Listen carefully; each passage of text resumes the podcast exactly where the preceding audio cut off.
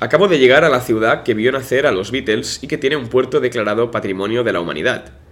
Estoy en Liverpool y me dirijo a la puerta 76 de uno de los estadios más míticos de todo el mundo, Anfield, la casa del Liverpool Football Club.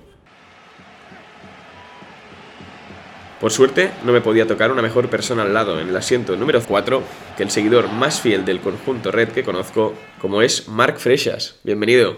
Hola Alex, gracias por invitarme. Sean bienvenidos y bienvenidas a Puerta 76, el podcast de Lando el Cuero presentado por Alex Calaf.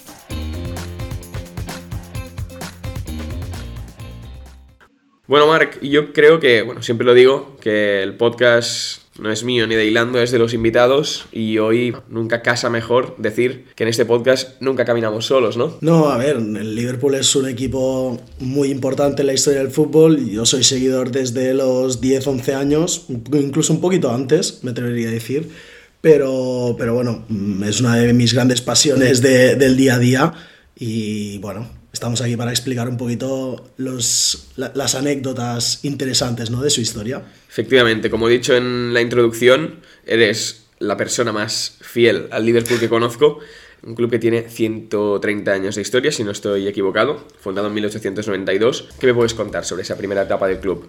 A ver, el Liverpool al final crece como un pequeño accidente o un pequeño conflicto mm, económico, porque, a ver, el Liverpool, el, el, equipo principal de la ciudad era el Everton, que ya estaba fundado, y, el Liverpool crece como, como, es un accidente, crece por una pequeña trifulca entre, entre propietarios también, que también es lo de la conocida historia de Anfield, como, como el Liverpool se hace con Anfield, y al final es una pequeña disputa que, que podemos ver hoy en día en, en, cualquier casa, ¿no? Pues el propietario sube el precio, el Everton no quería pagar el, el precio que, que, pedía el propietario y al final mm, para dejar el estadio vacío pues crea un equipo de fútbol que es el Liverpool Football Club y a partir de ahí con, con la, gente tradicional de la ciudad, con obreros, con mineros, con gente de los docks, de amarradores del puerto, que sobre todo tiene una importancia muy grande en la ciudad, pues se, se empieza a crear el, Liverpool Football Club y sobre todo a principios de la Primera Guerra Mundial, 1914 hasta 16, es donde empieza un poquito a ser el equipo puntero de, del noroeste de Inglaterra. Claro, la cosa es, hablabas de accidente y bueno, mira cómo es la historia, 130 años después, el que ahora está viviendo esta situación más complicada quizás es el Everton, con un equipo bastante bueno para lo que es la Premier League, pero en puestos de peligro. De hecho, Lampard no le está yendo muy bien ahora, en puestos de descenso casi. Bueno, el Everton ha confiado sobre todo en un propietario con una, con una promesa de inversión muy grande, con un estadio nuevo que lleva muchos años planificándose en la ciudad y de momento no están saliendo las cosas. Creo que es un club con una afición muy fiel, muy tradicional y al final el Everton y el Liverpool siempre son equipos enfrentados durante los rivales, pero por la idiosincrasia de la ciudad siempre han sido equipos que han ido muy juntos en contra del establishment inglés. Hablando de conflictos, ¿cómo afectó la guerra al club? Bueno, la Primera Guerra Mundial sobre todo mmm, afectó en, el envío de soldados hacia el frente de batalla. Eh, bueno, lucharon la, mayoría de jugadores del Liverpool. Justamente en 1914, claro, cuando empezó la Primera Guerra Mundial se creía que iba a ser una guerra corta, siempre se ha dicho que iba a ser una guerra de seis meses, no sé qué. Pues no, al final fue una guerra de cuatro años y aún se estaba disputando la liga. Entonces se la disputaban además Everton y Liverpool. Entonces, bueno, un poquito de curiosidad que esto que muchos jugadores jóvenes se tuvieron que ver en, envueltos en un conflicto bélico tan importante como la Primera Guerra Mundial. Y además con lo que ello supone, ¿no? que al final es aparcar pues tu carrera como futbolista mm. y quizás en uno de los mejores momentos bueno, de rendimiento profesional, obviamente. Sí, bueno, hay un impasse siempre en, en, los países que participan en guerras, no solo Inglaterra, pero en todos los países siempre hay un impasse entre el fútbol o la cultura y cuando hay un periodo bélico eh, mueren muchas personas, mueren muchos jóvenes que están siendo estrellas en su país o, o grandes personalidades y al final, bueno, afecta a todo el mundo. Mi pregunta es, bueno, obviamente todo el mundo conoce a los Beatles, uh -huh. eh, el impacto que tuvo y que yo creo que aún tiene en la ciudad es mayúsculo, ¿también lo tuvo en el club? No demasiado, es una cosa un poco extraña porque los Beatles, al final, si vas a Liverpool hay dos cosas, eh, Liverpool, eh, Beatles y, y, fútbol. Mm, Ponemos al, al Liverpool y al Bueno, Everton. yo creo que se puede colar también cerveza, ¿eh? Bueno, también, también. también, pero la música y la cultura, sobre todo juntándolo con el deporte, es muy importante en la ciudad. Pero curiosamente los Beatles no tuvieron nunca un impacto en el fútbol ni lo quisieron tener. Se habla de, lo tuvimos, estuvimos hablando el otro día fuera de micros, que Paul McCartney sí que se- se- seguramente era el más, el más seguidor. Eh, se habla del Everton, pero tampoco lo han dejado nunca muy claro. Son más rumores lo que hay, Sí, más no- que afirmaciones. Bueno, eran personas que tampoco, yo creo que tampoco estaban muy interesadas por el, por el fútbol en los años 60. Y, y bueno, ni George Harrison, ni, ni Ringo, ni, ni John Lennon se les conoce particularidades con alguna afición. Sí es verdad que hay algún telegrama en alguna final de FA Cup dese- de, deseándole mucha suerte al Liverpool y demás, pero nunca, Poca nunca cosa han más, ¿no? comentado. Claro, años más adelante, digamos, bueno, esa época dorada del Liverpool con los Beatles, éxitos deportivos, llega a los años 70-80, hay problemas económicos, que además bueno, Hmm. se junta, hace una bomba explosiva con el tema del hooliganismo en Inglaterra, bueno, pues que también forma parte de la historia del Liverpool, por desgracia. Es que los años 70 y 80 son muy particulares. Yo te diría incluso que de- a partir del año 63-65, esos dos años que, que empieza a entrar Shankly y se, se gana la primera FA Cup, eh, son, bueno, es la primera FA, la primera FA Cup de Shankly, eh, son años muy particulares porque el Liverpool toca la cima, con siendo el mejor equipo de Europa durante una década, podríamos decir básicamente, pero después también toca fondo con dos tragedias muy graves eh, de un problema social que había en Inglaterra como era el hooliganismo, que seguramente mm, los responsables políticos no supieron tratar con la mayor eh, democracia o mayor pluralidad y sí que seguramente estigmatizaron a, a la zona del noroeste creando aún más rabia y aún más sentimiento de... Cierta parte eran los repudiados, ¿no? Sí, sí, sí. A ver, el noroeste al final siempre ha sido, sobre todo la región de Merseyside, la de Liverpool, siempre ha sido mm, eh, el punto de mira de- del establishment inglés, de, de los gobiernos Thatcher, conservadores. Y al final este sentimiento aún se lleva hoy en día con, con, los, con, las, con la crisis económica ya de los, de los 70, de los 80, de los 90 y la que estamos viviendo ahora del siglo XXI. El fútbol a veces, y hay que reconocerlo, saca lo peor de Hmm. muchas personas. Si además eh, se mezcla con la violencia o, o el alcohol, pues el resultado puede ser malo o fatal, como ahora hablaremos de dos tragedias pues que, bueno, que son las manchas negras de la historia de Liverpool, la de Hazel y la de Hillsborough. Hazel, si vamos ya a las, a las tragedias, Hazel fue en el año 85 en la final de la, de la Copa de Europa ante la Juventus en el estadio de, de Bruselas, en Hazel, que es el estadio, es el estadio nacional, eh, aún siguen jugando Sí, sí. En, en la selección belga. Que Eh, también, curiosidad, se llaman los Diablos Rojos, sí, como el United. como el Manchester United, exacto. Eh, bueno, una final se vio, se vio empantada con, esa tragedia, al final por, por bueno, problemas con los aficionados del Liverpool. Hay que tener en cuenta que el Liverpool en el año anterior había ganado ya la Champions, en el año 84, y, y el Liverpool venía de ganar mm, todo lo posible. Tenía, era un cuarto campeón de Champions, iba por la quinta, iba a ser de los equipos más laureados del mundo y se encontró con la, con la Juventus de Platini. Hubo un problema con la, con la afición del Liverpool que avalancha, eh, hubo una avalancha a, las- a la afición de la Juventus que estaba dentro de, de dos vallas. O sea, sabes. básicamente consiguió, digamos, separar esa valla y acceder al Sí, al lugar rompieron la valla y se lió bat- batalla campal, eh, lo que provocó la muerte de 36 italianos, de dos, eh, de dos belgas y de un inglés. Murieron 39 personas en esa tragedia, lo que supuso una, una sanción al fútbol inglés, no solo al Liverpool, sino a todo el fútbol inglés de cinco años sin participar en la Copa de Europa. Bueno, a ver, al final, cuando pasan cosas tan, tan graves, hay que tomar medidas drásticas. Sí, sí. Y bueno, ahora sí que es verdad que el hooliganismo en Inglaterra cada vez va menos. Cada vez va menos, Pero- está más controlado. eh, también el factor del alcohol que tú, que tú comentabas antes se ha notado mucho. También las generaciones que eran hooligans en- o que eran aficionados radicales en los años eh, con 20, 30 años, ahora ya son padres o abuelos. Claro. Entonces ya han visto y no quieren que sus hijos o nietos no. Pese a ello, y ya os recomiendo a todo el mundo que lo escuche o a ti mismo que te va, a bueno, te va a gustar, te va a interesar, eh, The Athletic sacó un reportaje bastante interesante donde demuestra que aún esta lucha pues, sigue presente, porque ahora también el problema está con las drogas, y quizás en esa época no era tan, tan, tan, tan grave, o sí, pero bueno, se recogió que en el 100% de los estadios de Inglaterra, cuando acaba un partido de fútbol, se cuentan restos de cocaína. Pero bueno, al final eh, no, no es un problema que solo pase en Inglaterra, ¿eh? pasa No, en, claro. por desgracia en muchos campos de- del mundo. Y si ya vamos a la tragedia de Hillsborough, que antes me preguntabas por ella, esa sí que es la tragedia mm, más importante de- del fútbol mundial. 97 personas fallecidas. No, no, notarás que no diga 96, es porque 97 hace un par Ahora te iba a preguntar, porque a mí me suena siempre la historia de 96, 96, 96. Sí, es porque murieron 96 personas eh, entre, entre el 89 y algún año más, pero hace un par de meses, y nos viene muy bien esto para comentarlo, hace un par de meses murió una persona que estaba en silla de ruedas y contabilizando con la, como la víctima 97. Por eso ahora incluso Liverpool va a cambiar su camiseta, el ribete que lleva detrás de la camiseta va a ser Justice for the 97, ah, y bueno, es, es- es otra manera de, de seguir recordando a las víctimas. Al final, como dijo, bueno, al final el Parlamento inglés también eh, reconoció la, la negligencia policial que hubo, que hubo ese día. Recomendar ahora que hemos recomendado trabajos periodísticos, el fiebre Maldini que hizo Gaby Ruiz en 2000 2012, diría que, que fue. Eh, 2012-2013, que fue, uno- es- te- se te ponen los pelos como escarpias, la verdad, la piel de gallina, y, y es un documental que narra en primera persona cómo lo vivió gente, so- supervivientes de, de esa tragedia.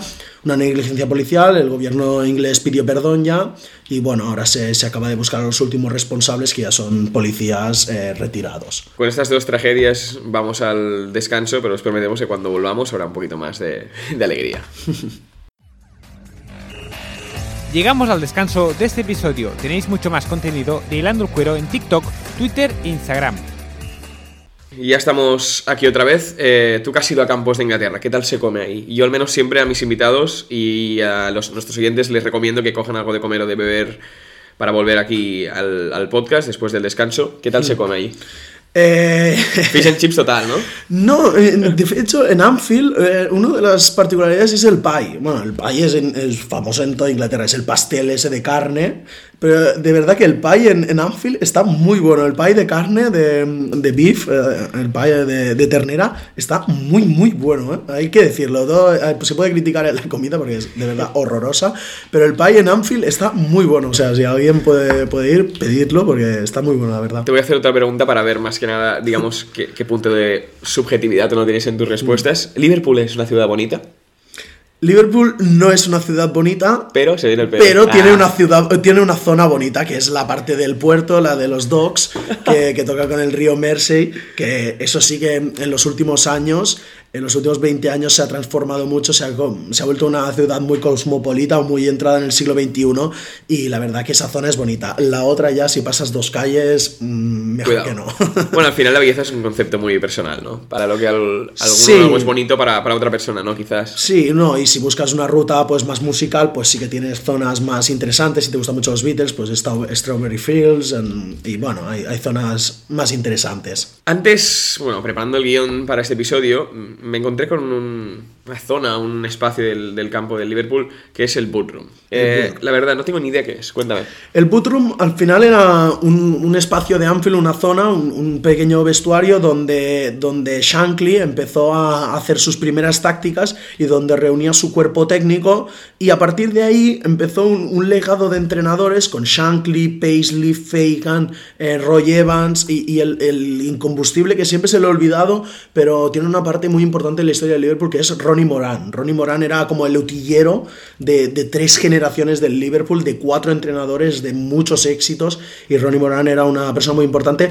Al final era un, cuartillo donde tomaban el té, discutían tácticas, discutían sobre, sobre el equipo, eh, planificaban, y era el boot room era donde estaban las botas de los jugadores, y ahí pues eh, se reunían, tomaban el té, tomaban unas pintas, como, como decía Ronnie Moran, y discutían sobre, sobre el próximo partido. Y al final pues todos los éxitos que consiguió el Liverpool desde los años mediados de los 60 con Shankly hasta finales de los 80 con, con Paisley, Fagan y, y Kenny Dalglish que había sido jugador de, de ambos eh, de, de Paisley de, y de Fagan pues al final era la, la larga tradición de quien pasaba por el boot room acababa siendo el dueño del banquillo de Anfield, ¿no? Pasó Shankly, después su sucesor fue el segundo entrenador que fue Paisley, el segundo entrenador de Paisley era Fagan, lo cogió, ganó una Champions, después de Fagan eh, vino Kenny Dalglish como jugador-entrenador, Ronnie Moran siempre atento, o sea, el Room es una parte muy importante de la historia del Liverpool, sobre todo de los banquillos del Liverpool. Pero estamos en los banquillos, vamos a las gradas, eh, bueno, imagino que ambiente espectacular el que se vive en Anfield. Mm. Eh, cada grada tiene su nombre. Cuéntame nada, unas pinceladas de cada una. Mm, dejo de Cop para la última. A ver, eh, Anfield Road, que es el gol, el gol opuesto a de Cop, es, es, la que toca con, el, con la calle Anfield Road, es la, la carretera de, de, Anfield. Bueno, ahora está en proceso de, de remodelación, no, aún no, lo, están, lo están construyendo paralelamente para después derruir y adjuntarlo. Entonces se prevé que para dentro de dos años ya va a estar eh, operativo. Después está el Main Stand, que es la, la principal, Main Stand, eh, también fue remodelación en el año 2016 una inversión muy importante de, los americanos, de nuestros propietarios americanos, y, y la verdad que, que, está funcionando muy bien y se ve de verdad, yo he estado en el main stand y es espectacular. Y después está la grada opuesta, la, la tribuna que sería la, la, de enfrente, que ahora es Sir Kenny Dalglish Stand, cambiada de nombre también en 2018 por la gran leyenda de Liverpool, seguramente el mejor jugador de la serie de Liverpool como es King Kenny Dalglish y antes era el Centenary Stand, que era el, stand del, del, centenario que se construyó en el año 92 y durante unos años hasta la remodelación de Old Trafford fue el stand más grande de, del fútbol inglés. Y bueno, mm, finalmente la grada más icónica, el, el gol de, si mirando al campo a la derecha, que es de, de Cop. Bueno, la historia de Decop es muy conocida, bueno, de, de, además también junta con, con, guerras, como hablábamos antes, en la guerra de los Boers, que se vio una, un Spy on Cop, que también es un grupo de animación del Liverpool, eh, hubo un, un, batallón que lo vio como era el Spy on Cop y siempre estaban en Spy on Cop y muchos eran de Liverpool y al final eh, bautizaron esa grada como The Cop eh, porque les recordó la forma de, del montículo donde se escondían en la guerra de, de los Boers en, en, Sudáfrica. Lo que también es muy icónico del club es el himno, pero aquí yo me, me llevaba una decepción inmensa uh -huh. cuando, cuando busqué un poquito la historia. Eh, yo pensaba que era algo más exclusivo de, de, Liverpool o que tenía otro tipo de significado. Y es una canción que se hizo para un musical, ¿no? Sí, para un musical de Broadway. Y mucha gente mm, a veces me lo preguntan y, yo también y le intento quitar un poquito de. Es que piensa que para, para, nosotros el himno del Liverpool es como para la gente de aquí de España que no le gusta el fútbol, pero que te va a cantar el himno del arrebato del Sevilla. Hmm. ¿Sabes? A ver, al final es un himno muy especial, sobre todo cuando se canta a capela en las grandes ocasiones. También influye pues las victorias del Liverpool, que el Liverpool no, no es un equipo pequeño. El Liverpool es un, un, un, titán del fútbol y al final pues esto ayuda mucho. Se compuso para un Broadway en, para un festival de Broadway en, en Estados Unidos y después eh, en los años eh, 50 y 60 los Jerry and Pacemakers, una banda que eran como unos teloneros de los Beatles, no, no físicamente, pero bueno, sí que hicieron algún telón en, eh, en The Cavern Club, el gran club de, de, la, de la ciudad de Liverpool, pero Jerry and Pacemakers la adaptó y fue tendencia durante, me parece, 8 o 12 semanas en, Billboard, en la número 1 de Inglaterra. Y como, bueno, como vas al Camp Nou o vas a cualquier estadio, siempre ponen un poquito de música antes, pues bueno, como era tan, tan exitosa esa canción, pues al final el Liverpool la acabó adoptando como, como su himno, pero nada más que por su éxito y sobre todo también por la letra, que tiene un significado muy especial cuando la, intenta, cuando la entiendes. Eh, llegamos a los Spanish Reds, que aquí yo creo que es el primer recuerdo menos que yo tengo del Liverpool. Si no me equivoco, ganan la Champions ante. Bueno, ganan o el Milan se deja perder la Champions, ¿no? Mark, Buah, ¿qué eso, de esto? Eso os gusta decirlo a los que no lo habéis ganado ese año, pero a los que la ganamos ese año vamos a decir que fue un milagro. 2004-2005, ¿no? 2004-2005. 3-0 Milan primera parte. -huh. se, se, empata el partido y a los, los penaltis, me acuerdo que falla Shevchenko. Shevchenko el último. ¿Y quién más falló del Milan? No me acuerdo. Ahora. Serginho bueno, la cosa es que. Pirlo una gesta brutal con un equipo que lo repasábamos ayer y nos hacía mucha gracia la defensa. lateral derecho irlandés de pura cepa, Finan, lateral izquierdo futbolista que yo ni conocía, la verdad. Jimmy Traore. Jimmy Traore de Mali, maliense. Uf. Bueno, ese hombre, vamos, yo creo que debe rezar, ya no por jugar una final de la Champions, por haber jugado en el Liverpool. Sí, sí la parte de arriba ya más bonita, empezando por el centro del campo, por ejemplo, eh, Xavi Alonso, en ese equipo estaba Luis, Luis García, Gerrard, Kiwell, eh, uno de mis jugadores favoritos, Rhys. Oh, John Arne, Magic. Ese, ese, Liverpool, digamos, es el que marca un poquito el camino, los inicios de lo que es ahora, ¿no? Más poco sí. a poco. Bueno, a ver, el, el Liverpool 2005, al final se, ve la, la década de, de los 2000 hasta el 2010 es una época muy difícil para el Liverpool dentro de que hay muy buenos equipos y muy buenas temporadas. Eh, lo del triplete malo lo pasamos por encima, pero sí es Gerard Houllier, el, el que había sido seleccionador de Francia en el Mundial 90 y- eh, 94-98. Y, y bueno, fu- funcionó muy bien Gerard Houllier, hizo debutar a muchos jugadores. Bueno, un La- pequeño apunte. Triplete malo, obviamente, es que se ganaron ese año tres títulos, pero que no fueron ni la Champions, ni la No, Liga, ni fueron las dos copas, la Copa de la Liga y la FA Cup y la Europa League, bueno, la, la Sí, sí, UEFA, la que, UEFA. Era, que era antes, con la, esa final contra el Alavés. Después viene Benítez, un entrenador muy desconocido para el, para el fútbol británico, había venido de ganar dos ligas con el Valencia. Y llega en 2004 y bueno, hace un poquito de, esto de los Spanish Reds, eh, ficha a un mediocentro muy joven, muy poco físico, que en Inglaterra eso no se llevaba muy bien, que era Xavi Alonso, ficha a Luis García, eh, el siguiente año, bueno, también ficha a Núñez, al Jo- José Antonio Núñez, que lateral de los Asuna, del, del Villarreal, me parece que jugó antes. Eh, o sea, bueno, jugadores mm, normalitos, pero que, que con Rafa, con Rafa Benítez fueron subiendo y sobre todo Xavi Alonso, Luis García, Pepe Reinar, Arbeloa, eh, bueno, fueron, fueron jugadores muy importantes en, en el Liverpool, Fernando Torres sobre todo. Jugador conocido, ¿eh, Arbeloa? Sí, conocido. no, no, Ar- por Arbeloa, mira, tengo que decir que es un lateral que no, no gusta porque técnicamente es un jugador mm, justo, pero es un jugador que yo siempre que quisiera en mi equipo, un jugador trabajador que Es, no se es tipo, quejaba. es tipo Nacho. mm, Sí. puede jugar más o menos en cualquier En- posición en abajo, cualquier de los sabes que laterales. es más limitado quizás técnicamente, pero que se va a entregar. Sí, sí, sí, 100%. No, esa anécdota con Piqué, curiosa. Lo que también es curioso, es una anécdota que, o sea, yo estaba rezando para que fuese confirmada y cierta, y eso sí que hay que decirlo, es una leyenda urbana. Pero bueno, Liverpool estaba atravesando unos problemas económicos, básicamente los americanos, bueno, pues compran el club en 2010, en octubre, y quieren aplicar el concepto ese de Moneyball, que se usa en el béisbol, que básicamente es muy, muy fácil, ¿eh? Si tengo al tío que mejor batea y al que mejor lanza, voy a ganar todos los partidos, fácil. Pues, venga, dejamos, pensaron, vamos a aplicarlo aquí a la Premier, vamos a coronar. Fichan al mejor rematador de, toda la Premier League, Andy Carroll, en enero de 2011, por 37 millones de libras, que eso es lo que pagaron al Newcastle por Andy Carroll. Claro, perfecto, tenemos al que va a meter los goles. ¿Quién va a nutrirle de balones? Pues al mejor centrador. O sea, blanco y en botella, pues leche, ¿no? Verano de 2011, el Liverpool paga 20 millones de libras a la Aston Villa. Bueno, resultado, no se ganó nada, obviamente. Carroll abandona el Liverpool al año siguiente, con 6 goles en una, o sea, liga, en un año y medio. Buenas cifras. No muy, no muy buena. Claro, si, si me hablas del look de gol, pues te lo puedo llegar a comprar, pero Andy Carroll un año y medio ahí sí que jugó. Yo voy a te, te voy a decir una cosa, pero yo a Andy Carroll le he defendido mucho y me parece que ha sido, un- se ha sido un poco injusto. Ah, ah, también porque el fútbol se ha, ha evolucionado mucho. Porque claro, si ahora, por ejemplo, 37 millones de libras siguieran, fueron una locura, si ahora ya no lo son. Es que ahora se pagan 35 millones, 30, 40 millones por Eso era otra época, sí, sí, sí. por jugadores muy, muy, muy bajos. En cambio, Andy Carroll era el, el futuro de- en- delantero de Inglaterra. Después no funcionó como, como tal. Al que sí que no puedes defender es a Downing, ¿eh? Estuvo dos años, cinco asistencias de gol, ninguna de ellas Andy Carroll. Al menos al que sí que no me puedes defender es al propietario. Eh, obviamente el fichaje fue pues más de- por el marketing o por la situación de que Andy Carroll había hecho una gran mitad de temporada. Bueno, era, era el futuro. Era el futuro de Inglaterra al final. Había metido, no sé si 12, 13 goles en, una- en- en- antes de Navidad. O sea, era una Sí, no, no, locura. estaba lanzado.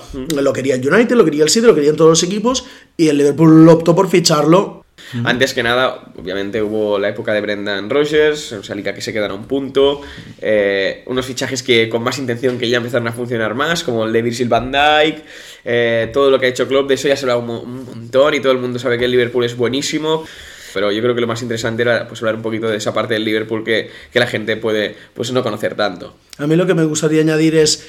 Eh, yo, yo, no por tampoco hacerme la víctima, pero sí que he, he vivido cosas de Liverpool muy bajas. Eh. la víctima, hazte la víctima, No, no, pero re- resultados que os harían guardar en casa y no, no salir en dos días. Sí, como, como la remontada esa en Anfield del 4-0 al Barça. Eh, Ahí no, que no esa, de casa. eh, esa sí que salí de casa. Yo te digo más, pues volviste tarde, ¿no? Un par de años antes el Liverpool había perdido 6-1 la última jornada contra el Stoke City. El último partido de Gerrard es un 6-1 en el campo del Stoke. Eh, yo he visto cosas de Muy frías Liverpool. ¿eh, las noches en Stoke. Eh, eh, Ya lo dicen. Col Windy, Stoke City, no, no quieras jugarte la liga ahí. Pero no, no, ahora que el Barça ahora está pasando una época mejor, pero a principio de año parecía que les iba a pasar un poquito más difíciles.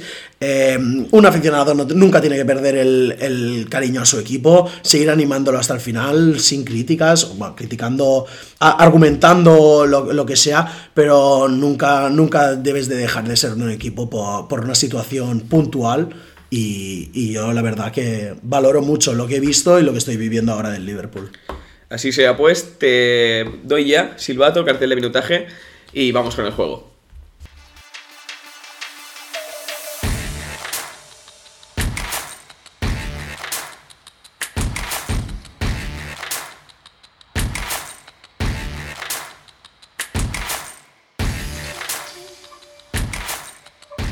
Bueno, Marc, vamos a ir muy muy rápido. Yo creo que no hace falta recordar de qué va de qué va el tema, pero por si acaso, cinco preguntas, tres opciones. Vale. Una respuesta correcta, dos vidas. ¿Vale? Eres el candidato a hacer el pleno. Te pongo la presión, así de primeras, ¿vale? A partir de aquí tú sabes cómo lo gestionas. Vamos con la primera. ¿Qué cerveza es especial para los fans del Liverpool? Opción A, Bass. Opción B, Carlsberg. Opción C, Carling. Podría ser la Carling, por la Carling Cup, que era un gran trofeo que ganamos en 2012, 11, eh, pero es Carlsberg, el gran patrocinador de, mitad de, década de los 2000. Correctísimo. Aparte, qué bonitas esas camisetas con Carlsberg. Me ¿eh? encantaban. Eso ya hablaremos otro día, ¿eh? pero el tema de las mm. camisetas de fútbol se está echando a perder totalmente. Sí, sí, la verdad que sí. Pregunta número dos, obviamente una de una. ¿A cuánta gente se ampliará el estadio de Anfield que con suerte las obras acabarán en 2023? ¿A 61.000 personas, 65.000 personas o 69.000 personas? 61, 65 o 69. 61, 65 o 69. Y este de 61 y 65 la verdad que no la sé, ¿eh? La voy a dar 50-50. Eh, voy a decir 61. ¿Respuesta final? Es que no sé si se suman 8.500 o... Voy a decir 65, va, voy a cambiar 65 porque después por la por el siempre menos aforo se quedaría en 63, que es lo que yo leí. Haces bien, haces bien. En teoría se va a ampliar a 65.000 personas. Respuesta yo leí que Veremos si son 65.000. Yo creo que van a ser 63, ¿eh? Esa era la intención, otra cosa es que lo consigan. Que el dato lo tengas mal no, es mi culpa. Eh. bueno, ya sabemos que no va a venir más al podcast. Vamos con la tercera. ¿Cuánto tiempo estuvo el Liverpool sin ganar una liga? Hace falta la respuesta. Me refiero a la desde 1990. Yo creo que esta la debes saber sin hacer las preguntas, ¿no? Dispara. 30 años. Vamos con la cuarta, 3 de 3 de momento, ¿eh? ¿Cuántos goles marcó Dalglish con el Liverpool? Uf. 161, 173 o 192. Hay que currárselo ¿eh? para llevarse el pleno, tampoco te lo voy a regalar. No, no, ya, ya. Por mucho que hayas sufrido con tu Liverpool. A ver, entiendo. A ver, el máximo goleador es Rush, 300 y pico, 321 creo. Eh, Gerrard tiene 185, eso sí que me lo sé.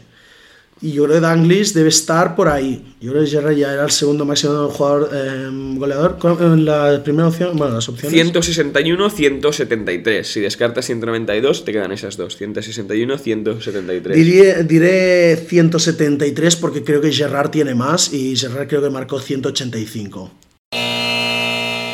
Vale, estoy contento porque te he hecho la psicológica y te he puesto la pequeña que era la correcta. Pero bueno, mm. pequeña, 161 goles. Ojo. Bueno. Claro, aquí parece, parece poca cosa, mételos tú. No, no, ya, ya, ya.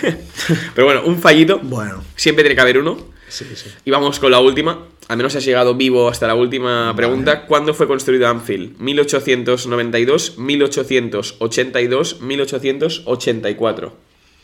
Yo diría que es en el 82, más que nada por cuatro años de diferencia con la creación del Everton, creo que dio tiempo para, la creación del, estadio. Pues fue en el 84, pero el razonamiento era muy bueno. Bueno. ¿Te pones líder total del, juego? Bueno, pues lo he acertado tres. Tampoco... Bueno, vienen de acertar cero y una. Ah, bueno, tampoco, el listón tampoco era muy alto. pero bueno. Marc, eh, muchas gracias por venir. Espero que hayas disfrutado. Muchísimo, gracias por invitarme, Alex. ¿Algún mensaje para despedir? No, muchas gracias a, ti por, montar el podcast, a, bueno, a Joaquín y, demás también. Todos los de Hilando el Cuero. Todo el equipo de Hilando el Cuero, que de verdad que hacéis un trabajo excelente. Me encantan estos proyectos así más pequeños, pero con mucho entusiasmo. Yo tenía, bueno, tengo uno aún más o menos en proceso, que es Defensa de Tres. Y nada, agradeceros la invitación y cualquier día para hablar de fútbol, del Liverpool, de fútbol inglés, de fútbol histórico, seguro que estaré disponible para vosotros. Exacto, cuando toque el Everton, también te llamaré y ya lo haremos. Perfecto. Acabas de escuchar Puerta 76, un podcast de Lando Cuero presentado por Alex Calaf y editado por Eloy Rubio.